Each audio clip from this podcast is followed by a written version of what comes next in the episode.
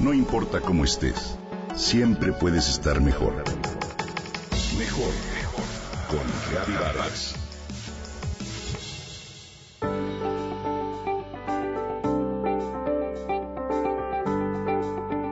Hacía largo rato que Cecilia esperaba, pegada a la bocina del teléfono.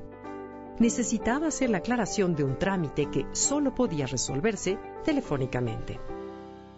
La musiquita suave y repetitiva que salía del auricular ya la tenía harta.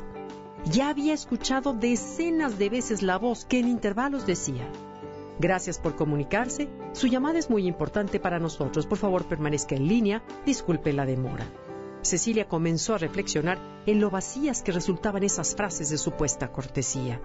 Y el pensamiento la llevó al recuerdo de las recomendaciones que su mamá les hacía a ella y a sus hermanos cuando eran pequeños asegurándoles que la cortesía es una actitud de amabilidad que permite que la comunicación se haga posible y que todos los problemas se resuelvan.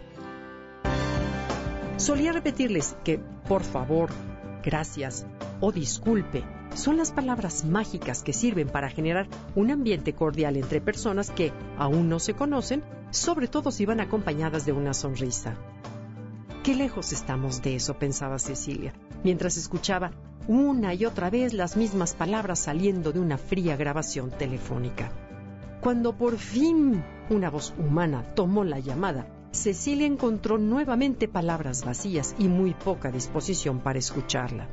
El problema se resolvió en mucho más tiempo que el que debería haberse empleado. ¿Y tú piensas como Cecilia que la cortesía es una virtud que se ha ido quedando vacía? Al parecer la brusquedad se ha vuelto el signo de nuestros tiempos y las fórmulas de amabilidad comienzan a resultar huecas. Reaccionamos con frialdad y desinterés a los requerimientos de los otros.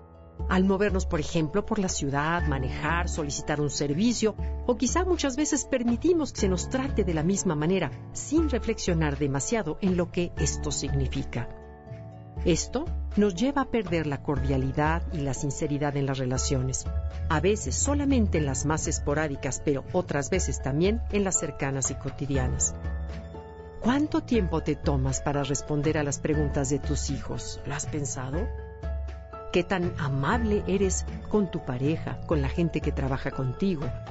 ¿Cuánta atención sincera le pones a tus compañeros de trabajo? Muchas veces contestamos a los demás como si fuéramos la computadora de una grabación telefónica. A la larga, esto redunda en una vida cotidiana más pesada e incómoda para todos. Podríamos, ¿por qué no?, intentar ser más amables y pedir una actitud similar hacia nosotros. La cortesía, dice el filósofo francés André Comte-Sponville, es la primera virtud y quizá el origen de todas, porque los buenos modales preceden a las buenas acciones y llevan a ellas. Es por eso que la cortesía debería ser una buena forma de iniciar la comunicación con los demás. Es un recurso de convivencia que nos procura un entorno agradable, más ligero, más amable. Pero, ¿qué tan amable eres contigo mismo, por ejemplo? Otro filósofo francés, Émile Chartier, más conocido como Alain, estaba convencido de que la mayor parte de nuestros malestares cotidianos provienen del olvido de la cortesía. ¿La cortesía hacia quién? En este caso, hacia tu propio cuerpo, al que no sabemos escuchar cuando nos habla a través del cansancio, del aburrimiento o la incomodidad. Escúchalo, cuídate, cuida a los otros. Vale la pena ser gentil, no solo contigo mismo, con tu familia, sino con tus compañeros de trabajo y escuchar con amabilidad lo que nos tienen por decir.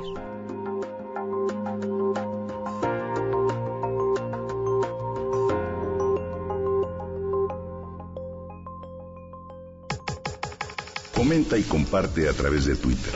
Gaby-Vargas. No importa cómo estés, siempre puedes estar mejor. Mejor, mejor. Con Gaby Vargas.